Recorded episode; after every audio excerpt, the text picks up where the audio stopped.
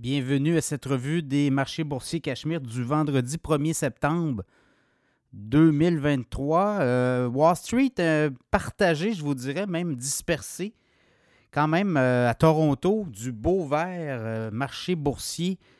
À Toronto, les banques ont bien fait, le pétrole aussi. Donc le TSX en hausse de 1,3% aujourd'hui, 20 545. Le SP 500, 0,2 de hausse, 4515. Le Dow Jones en hausse de 115 points, 0,3% 34 837. Le Nasdaq baisse de 0,02% donc c'est vraiment là, sur le bord, comme on dit, 14 031 points. Le baril de pétrole a reparti vers le haut et reparti vers le haut à 85,87 en hausse de 2,24 le baril.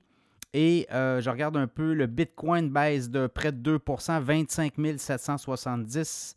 L'once d'or monte de 1 à 1966,90 dans le US. Alors, les nouvelles du jour, je regarde aux États-Unis, création d'emplois, oui.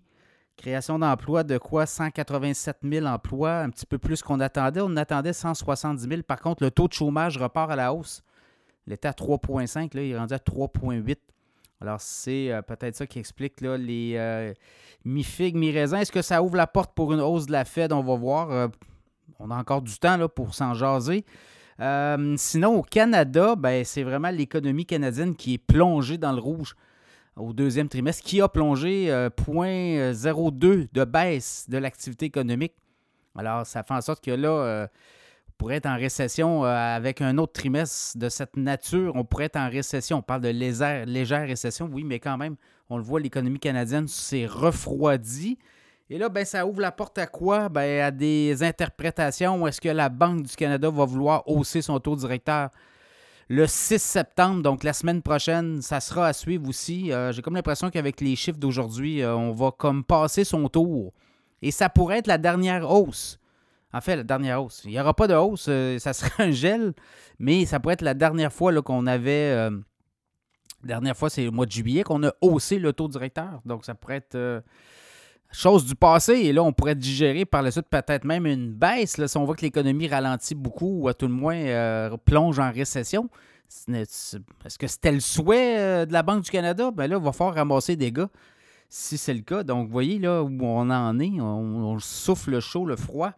Euh, sinon, les autres nouvelles au Canada, euh, Google et Meta, le C18, le fameux projet de loi, on dit que ça serait 230, 230 millions de dollars que Google et Meta devraient verser aux médias canadiens. Mais évidemment, comme ils ne distribuent plus leurs nouvelles sur leur fil euh, de réseaux sociaux, ben, ils n'auraient pas à payer. Donc, vous voyez, là, c'est un peu la bizarrerie de ce projet de loi, de cette espèce de bras de fer entre le gouvernement Trudeau et les géants du web. Comment tout ça va se terminer, j'ai aucune idée, mais euh, ça sera à suivre aussi.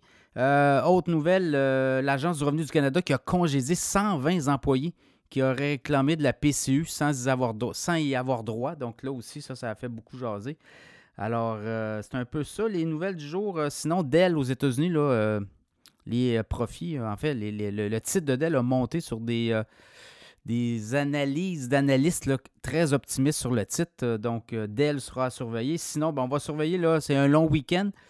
Euh, mardi, ben, on va avoir d'autres sortes de nouveaux indicateurs. Donc, ça sera évidemment à suivre. Le mois de septembre pourrait être un mois très volatile. On en parle dans le podcast Cachemire d'ailleurs cette semaine. Allez écouter ça. On parle du mois de septembre. Qu'est-ce que nous réserve septembre? À suivre.